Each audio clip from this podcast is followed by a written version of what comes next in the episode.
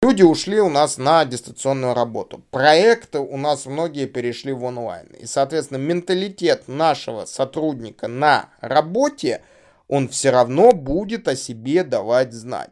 И вот здесь вот работают очень интересные золотые правила. То, что начальник на работе, все работают. Нет начальника на работе, никто не работает. И возникает очень простой вопрос – как мы в дистанционном формате это правило будем непосредственно реализовывать на практике.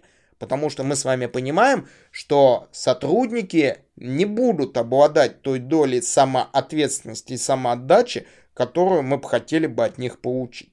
И даже если сотрудники будут такими великолепными, не факт то, что не, не будут случаться какие-либо форс-мажорные обстоятельства в рамках того, то, что ой, нужно куда-то сходить, что-то сделать, там кого-то встретить и так далее.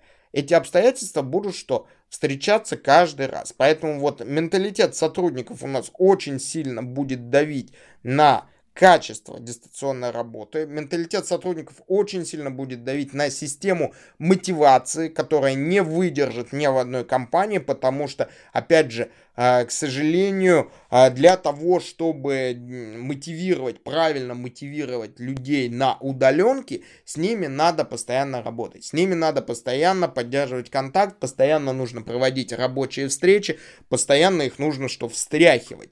И если раньше для этого достаточно было, скажем так, оперативного визуального контакта для того, чтобы понять, что-то с сотрудником не происходит, там у нас произошел какой-то конфликт, там у нас произошло какое-то недопонимание, там у нас произошло что-то, то сейчас в онлайн формате вот эти простые вещи вы не увидите, вы не осознаете. И, соответственно, возникает э, та тенденция, которая во многих компаниях должна вводиться как некий стандарт это постоянное общение с людьми, которые находятся э, на удаленной работе с целью повышения их мотивации и с целью повышения их лояльности. Соответственно, нужно минимизировать их какие-то риски, их какие-то страхи и дать им а, возможность выражать ту проблематику, которую они, собственно, готовы выразить или, наоборот, боятся выразить.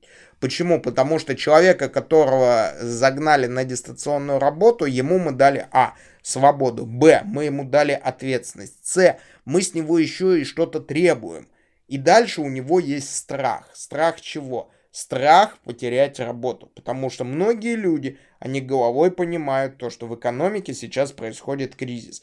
И, конечно, если они оказались на удаленной работе в силу каких-то регламентирующих требований, это одно. А если в силу того, то, что они понимают, что им заняться нечем, и то, что они не приносят той пользы компанию, которую можно действительно капитализировать или как-то продать, то, конечно же, у людей будет определенный стресс. И здесь мы смотрим с двух сторон, с разных сторон. Вот с точки зрения работодателя, он избавится от таких лишних сотрудников, и это классно, бизнес сократит издержки, возможно, получит дополнительные ресурсы. А с точки зрения сотрудников, это действительно обидно, потому что люди, что, окажутся без работы. Оказавшись без работы, они не смогут там поехать в отпуск, купить какие-либо подарки, реализовать какие-то свои идеи или какие-то свои мечты. Вот эта вот ситуация, она будет а, сейчас нагнетаться на рынке. Менталитет наш, людей, будет на это дело все давить.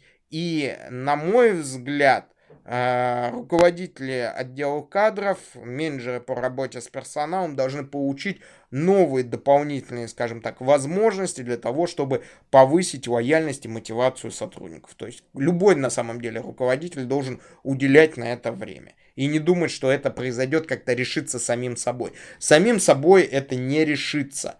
То есть свободное время будет занимать те вещи, которые а, будут являться первостепенными сейчас в сознании этих людей. Вот этот вот момент, его нужно и необходимо учитывать на практике.